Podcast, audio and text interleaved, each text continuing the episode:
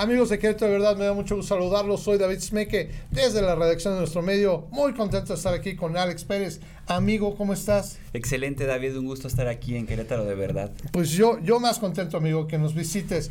Hay temas, amigo. Así voy a tener que ir haciendo un checklist palomita y palomita de muchos temas que tenemos, sobre todo en tu representación del partido de Morena, que yo te veo muy activo, amigo. Yo te veo en medios y te veo aquí y allá. Y que de alguna forma yo te pido que nos ayudes a los seguidores de, de Querétaro, ¿verdad? A mí, yo te lo digo con toda honestidad, a entender temas que luego se pierden en los términos legales, se pierden en la confusión mediática que tenemos de que unos dicen que es malísimo, que tal. Y el tema es el clásico plan B que se hizo por la reforma electoral y que ahora se volvió un plan B y que bueno, ya no terminamos de entender cuál es el plan B. Yo quisiera que me explicaras, número uno, ¿qué es lo que va a beneficiar este famosísimo plan B?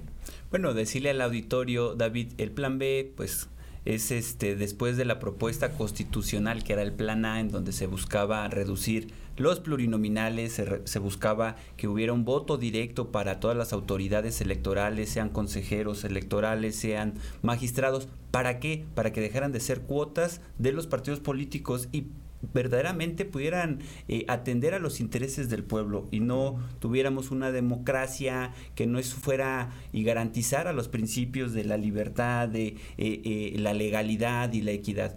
Ahora bien, el PRI y el PAN se opusieron a ello. Ahora, el presidente de la República envía una modificación a leyes secundarias que no se requiere la mayoría calificada de las dos terceras partes. Y dentro de estas eh, leyes hay una muy interesante que es el tema del recorte a la ley orgánica del Instituto Nacional Electoral que busca, ¿qué busca? Busca que aquellos trabajadores que tienen una duplicidad de funciones con los soples, puedan no estar eh, trabajando. perdóname, ahí, ahí sí ya me, ya me confundiste. Una duplicidad de funciones Una con los soples. con los soples. Recordemos que aquí en Querétaro tenemos al INE, que es el Instituto Nacional Electoral Federal, y tenemos al IEQ. Al Instituto Electoral. Al Instituto, así es. Es decir, nosotros tenemos elecciones cada tres años. Y cada tres años hay un proceso electoral. Pero en los otros dos años eh, ¿qué hacen? Aparte que el INE integra el padrón, emite la credencial para votar, el IEQ pues promueve los valores democráticos. Hay una burocracia que le cuesta mucho al erario público y qué es lo que el presidente de la República está proponiendo eliminar estos altos salarios, porque dicho sea de paso, David, tenemos a consejeros electorales que violentan la Constitución. La Constitución dice que nadie puede ganar por encima del presidente de la República y Lorenzo Córdoba gana 270 mil pesos al mes, el presidente gana 170. Es decir, generaron amparos para poder mantener sus privilegios. Ese es por una parte. Por otra parte, lo que busca el plan B es algo interesante en la ley de comunicación obliga a todos los gobiernos a que del, del total de su presupuesto solamente destinen el 0.1% del presupuesto total para efectos prácticos. El 0.1, el punto 01, o sea, el, punto 01. El punto 01, ¿no? Porque si no sería el 10%. Ahora, eso es algo que nos llama mucho la atención porque pues bueno, muchos gobiernos, y no incluye solamente el de aquí, de muchos este, estados, bueno, tienen un presupuesto de comunicación social impresionante. el presidente Andrés Manuel López Obrador, cuando inicia su primer año, hace un recorte del 70% en comparación al gobierno de Enrique Peña Nieto destinado a los medios de comunicación, que me queda claro que son empresas, me queda claro que también tienen que buscar de qué forma subsistir. El problema es que se ha pervertido tanto que hoy tenemos fake news, hoy tenemos declaraciones que no están sustentadas de manera profesional, que no tienen ética, sino lo que buscan es una narrativa para destruir a la cuarta transformación. Ahora, ¿qué se pide o qué se busca con esta ley? Lo que se busca es justamente que sea mediante acciones políticas públicas, que sea como los gobiernos puedan dar este mensaje de que están haciendo bien las cosas y que no sea mediante aplausos en la radio, en la televisión, con líderes de opinión, que básicamente eso es lo que hacen, aplaudir o en su caso generar una guerra sucia como lo vemos todos los días en contra del presidente de la República. Ahora, un ejemplo, eh, aquí el gobernador destina más de 270 millones de pesos al tema de comunicación social. De acuerdo a esta ley tendría que ser 30 millones. Lo único que tendría que destinar anualmente al tema de comunicación. ¿Para qué? Pues para que verdaderamente la prensa tenga una libertad, una autonomía y que garantice el derecho de los ciudadanos a una información veraz. Claro. Oye, mira, dos temas que dices. Decías ahorita que los consejeros electorales violentaban con esos salarios que tienen, bueno, yo creo que no solamente la Constitución, sino los ciudadanos para empezar con esos sueldos. Pero ¿qué crees? Lo dijo el presidente, también lo estaba viendo. También había periodistas, oye, que ganaban, bueno, mucho más. Yo sé de periodistas que llegan a ganar hasta casi un millón de pesos al mes y tienen además unos privilegios por encima. Y eso sería en los anteriores gobiernos, ¿no? Y esta reestructuración de los pagos nuevos y que obliga a bajar los sueldos, pues luego me preocupa porque veo ahora este que los periodistas se volvieron, están como enojados más bien, porque ya no reciben lo que tienen que ganar. Cuando esta labor, pues tiene que ser una labor totalmente imparcial, una labor de comunicación, en una labor de opinar en contra o señalar defectos de, de unos o de, esos, o de otros porque le pagaban para que dijera eso. Eso este, creo que es una iniciativa. Y dentro de este plan B viene esta iniciativa también, o eso ya se ejecutó. ¿Cómo es? No, bueno, el tema de los de los salarios propiamente a los periodistas no se toca, pero sí, eh, por ejemplo, está el, caro, el caso de este periodista eh, eh, que llevó aquella simulación del caso Florence Cassés. Yo, te lo digo, se llama Carlos Loret de Mola y yo hoy tiene, hoy bueno, bueno, bueno, el presidente hace días le acaba de invitar y le dice, bueno, explícanos cómo obtuviste un predio, una casa que de acuerdo a sus ingresos no coincide. ¿Te das cuenta que entonces están pervertidos, generan y les reciben dinero? ¿De dónde? ¿Quién sabe? Pero para decir, el que paga manda. Entonces yo creo y yo estoy a favor de una prensa crítica, creo que eso es lo más sano, una prensa pero responsable, en el sentido de que ellos deben estar con la ciudadanía, es decir, desde la crítica desde la ciudadanía, si un gobierno está haciendo malas cosas, sea del partido que sea, yo creo que es bueno, pero no, lo que no se vale es que generen noticias falsas.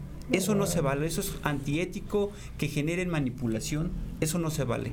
Y eso quedó de manifiesto desde el 2012, yo fui integrante del movimiento Yo Soy 132, rápidamente ahí qué pasó, un medio de comunicación replicó y dijo, no eran estudiantes los de la Ibero, eran unos porros, los jóvenes de la Ibero salen, enseñan su credencial, dicen, no, si somos estudiantes, llegaron hasta el 131 y ahí se quedó demostrado cómo la prensa mentía. Mentía de manera sistemática en favor de el candidato Enrique Peña Nieto. Entonces, hoy esa es la invitación, que los medios de comunicación se den cuenta que es un servicio a la ciudadanía el que eh, generan. No, y además es un derecho de la ciudadanía, porque el derecho a informar acerca de los que nos sirven, porque son funcionarios públicos, es este es un derecho y hasta bueno una obligación de parte de todos los que nos dedicamos a los medios de comunicación bueno Israel, ya nada más por último, hombre, te, quiero aprovechar y tratar de sacar. Me decías que van a tener actividades con respecto a esto del plan B. ¿Qué va a suceder? ¿Qué van a hacer? Sí, mira, nosotros en el Partido Morena y la ciudadanía que nos escucha podrá darse cuenta, hay una campaña mediática en contra de, de este plan B, en contra incluso de la propuesta de la reforma electoral que es necesaria en el país por parte de los medios eh, que de una u otra manera siempre han estado eh, a favor del conservadurismo, ¿no? Y es por eso que nosotros eh, se decidió coordinarse a nivel nacional que este próximo fin de semana en las principales plazas públicas de los municipios, pues vamos a eh, instalar, se van a instalar módulos con ah, compañeros, ciudadanos libres, que estarán informando con una herramienta que es un volantito sobre cuáles son los puntos que plantea el plan B y que sobre de eso, pues este, la gente se informe. Nosotros buscamos siempre formas alternativas para eh, romper el cerco que, que se tiene con estos medios oficialistas y justamente pues Morena siempre a su mejor aliado ha sido la ciudadanía y el cara a cara con ellos. Claro, fíjate que es muy importante la información. Yo recuerdo mucho una frase que, y, me parece que, estuve contigo y con otros eh, compañeros y amigos, y bueno, tú sabes que aquí nosotros somos una prensa muy libre, hablaban de una frase, decían, el INE no se toca. Y yo decía, bueno, pues es una mala información. O sea, ¿quién lo pretende tocar o quién lo, o sea, no entendía la relación yo, oh, posiblemente porque tengo otro, otro tipo de pensamiento, pero eso fue lo que colocaron en la ciudadanía y la ciudadanía llegó a pensar que iban a desaparecer el INE. Y dije, bueno, no, pues es que ese no es el camino. Por eso la importancia de esta invitación que haces a que la gente se acerque a las plazas públicas. ¿Estarán donde? Aquí en Querétaro. Estaremos aquí en Querétaro, en, la, en, Alameda, el día sábado y el domingo. Ahí estarán instaladas las este, mesas en San Juan del Río, en el Jardín de la Madre, en, en, en, Cadereyta, ahí en el Jardín Principal, en Jalpan, en Pinal. En la mayoría de los municipios estaremos o estarán compañeros, consejeros, este, integrantes del, del Consejo Morena participando, difundiendo, informando, concientizando y organizando a la ciudadanía, porque esa ha sido la mayor fortaleza del movimiento de la Cuarta Transformación. El presidente de la República así fue como nos enseñó, nos instruyó de que tiene que ser con la gente, porque el pueblo pone, el pueblo quita y las mentiras se desvanecen, David. Esa es la mentira de que se va a destruir al INE, que el INE no se toca, es la contradicción más grande que puede decir la oposición, estos eh, gente conservadora que quiere mantenerse con privilegios bajo un status quo que gracias al neoliberalismo han mantenido, pues ya no se dieron cuenta o ya eh, hoy la revolución de conciencias, el cambio de estructuras en las relaciones de poder, gracias a la cuarta transformación, pues está dándole justicia social a la gente más necesitada, a la gente que había sido oprimida, a la gente que había sido olvidada. Este es el cambio que se está generando en México y la gente lo avala. Perfecto, y pues bueno, yo creo que más allá de la gente, los números, se comentaba que estaba viendo un número impresionante en donde hay un, descenso muy significativo de la pobreza en adultos mayores gracias a las pensiones. Y bueno, pues son cosas que nosotros tenemos que decir por la información que hay, no, no porque estemos este, diciéndolo, ¿no? Ah, hay menos pobres hoy en día, este, específicamente como adultos mayores. Porque la realidad, y a nadie se nos puede ver, eran muy olvidados ellos. Y pues bueno, esta, esta propuesta de una política de bienestar, pues los vino a beneficiar a ellos, ¿no? Sí, no, es un, ha sido un gran acierto desde que Andrés Manuel Obrador fue jefe de gobierno el hecho de decir aquí en el país hay una injusticia y es con los adultos mayores que han entregado su vida al trabajo.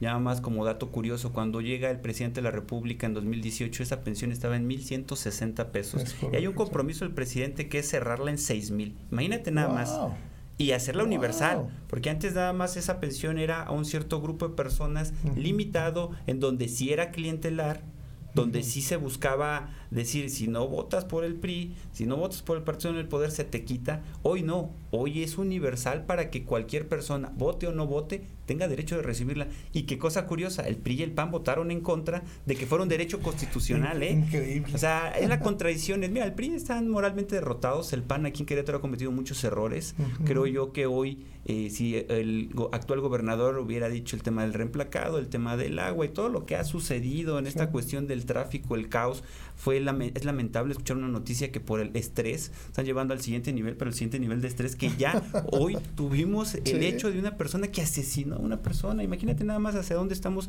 caminando con este Querétaro y con esta dirección. Creo que en el 2024 la gente se las va a cobrar y es momento de defender Querétaro.